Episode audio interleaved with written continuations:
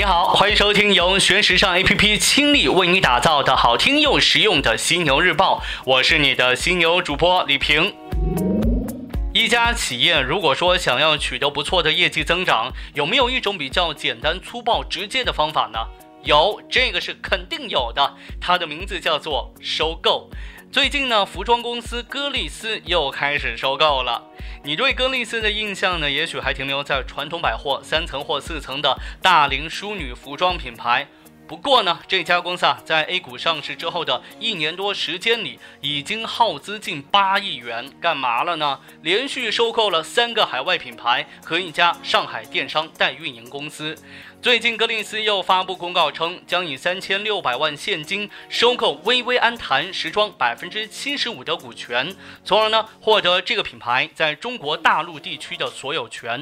在二零一六年的财报当中，格丽斯表示，他未来的战略目标是成长为由单一品牌到多品牌的中国高级时装集团。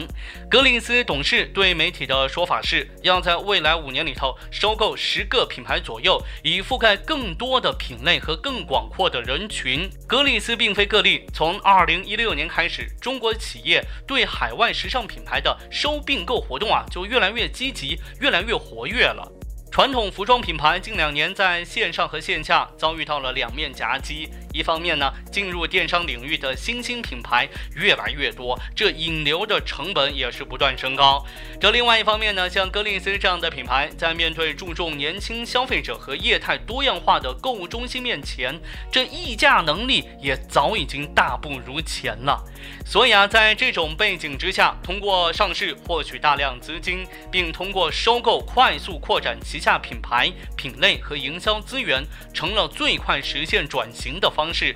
总的来说的话，这些收购呢，的确帮助歌利斯交出了一份亮眼的财报。然而，值得注意的是，这歌利斯的收购之路不算容易。另外呢，歌利斯上市时的三个木头项目，也因为把这个钱呢花在了收购上而进展缓慢。另一个需要警惕的是。歌丽丝目前的增长更多依赖收购而来的外部品牌，而原本的主营品牌歌丽丝却出现下滑。如果说想要成为真正意义上的中国高级时装集团，这恐怕是歌丽丝需要解决的第一个问题。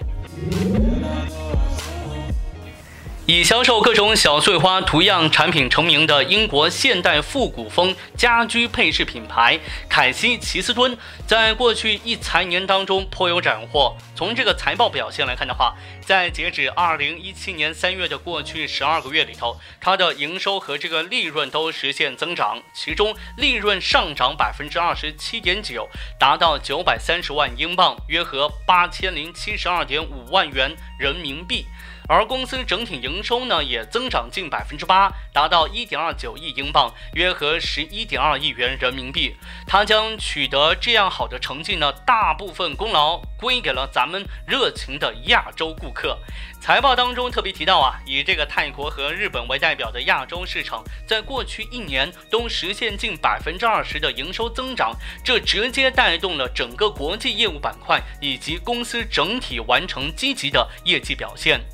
英国脱欧造成的英镑下跌，也是这个品牌在海外业绩喜人的原因之一。而且呢，为了维持住这种优势，这个品牌啊，还特地把中国的工厂呢搬迁到了柬埔寨呀、越南等等劳动力成本更低的国家地区，以此来稳定售价。截止到本财年末，这个品牌已经成立二十四年了，在全球共开出了二百一十九家门店。在未来一年，品牌计划将市场拓展中心部分转移到拉丁美洲，将于墨西哥还有这个阿根廷开出该州的首批店铺。那这个品牌的首席执行官也预告了，在新的财年当中，品牌呢已经策划了不少可以令人兴奋的新产品系列。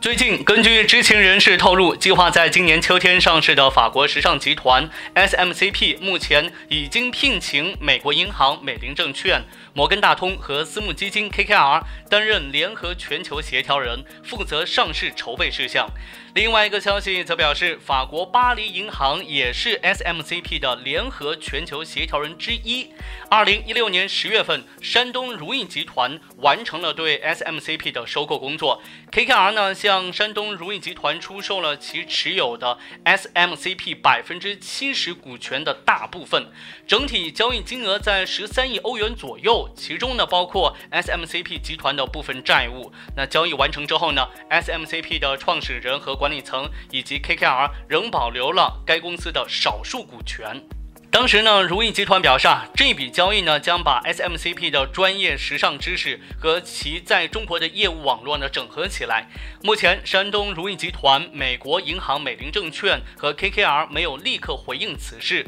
摩根大通和法国巴黎银行拒绝发表评论。SMCP 在二零一六年的契税折旧及摊销前利润同比上涨百分之二十二，至一点三亿欧元。根据另一家快速成长的意大利奢侈品集团蒙克莱市值和息税折旧及摊销前利润的倍数推算的话，SMCP 的估值可能约为二十亿欧元。截止二零一六年年底，SMCP 在欧洲。北美、中东和亚洲的销售点已经是突破一千两百个。今年六月份，SMCP 呢宣布计划将该公司的少部分股份在巴黎泛欧证券交易所上市，但如意集团将长期保持为大股东。